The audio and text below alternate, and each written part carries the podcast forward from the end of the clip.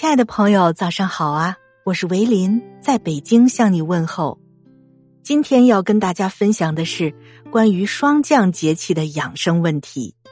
霜降是我们秋天最后一个节气，俗话说：“一年补透透，不如补霜降。”那么，霜降是一年当中滋补效率最高的时候，因为霜降到了以后，天气开始慢慢变冷。开始有霜，干冷空气逐渐一统天下，暖湿的空气被边缘化。从霜降到立冬，往往是一年之中气温下降速度最快的时候，所以这个时候我们的养生模式就要启动了。霜降养生都需要注意到什么呢？我们一起来学习一下。首先，霜降养生要有三注意。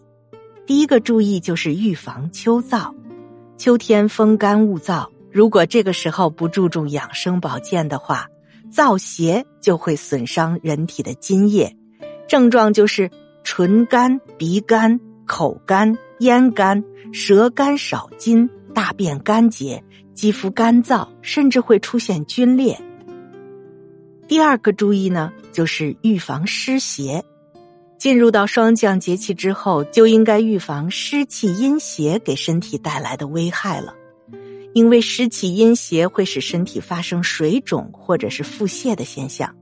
如果秋天脾受到湿气的侵害，那么到了冬天，一些慢性的支气管炎等疾病的患者就容易复发。因此，这个季节预防湿邪尤为重要。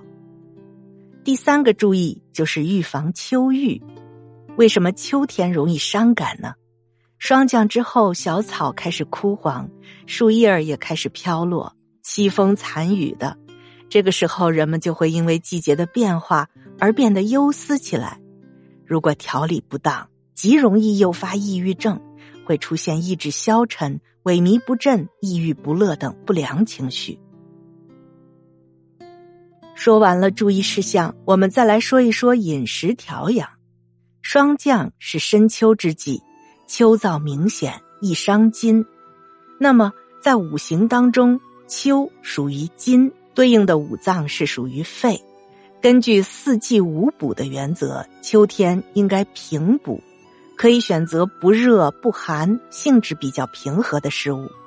适宜的食物有梨、苹果、白果、洋葱、芥菜等。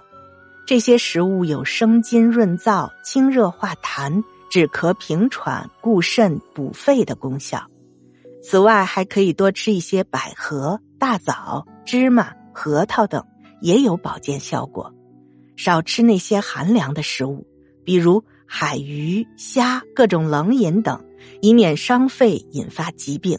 也少吃冷硬食物，尤其是强刺激的食物和暴饮暴食都要注意。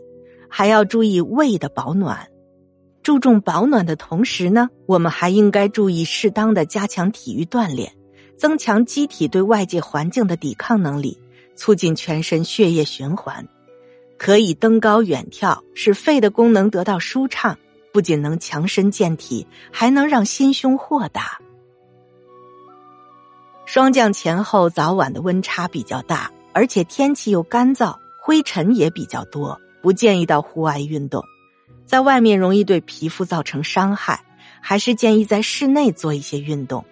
室内的运动不受到外界的干扰，可以做做瑜伽、转转呼啦圈、打打太极拳什么的。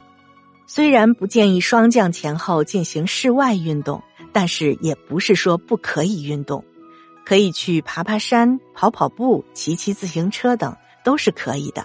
但是最好不要在早上或者是晚上出来运动，因为早晚的温度比较低，出来容易感冒着凉。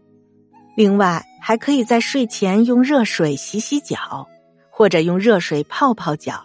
除了可以预防呼吸道感染性的疾病，还能让血管扩张、血流加快，并且减少下肢酸痛的发生，能够缓解或者消除一天的疲劳。睡眠方面，则应该早卧早起，与鸡俱兴，也就是说，早睡以顺应阳气的收敛，早起以应秋气的清爽，让肺气得以舒展，而且防止收敛的太过。以上的这些养生小知识，亲爱的朋友，你记住了吗？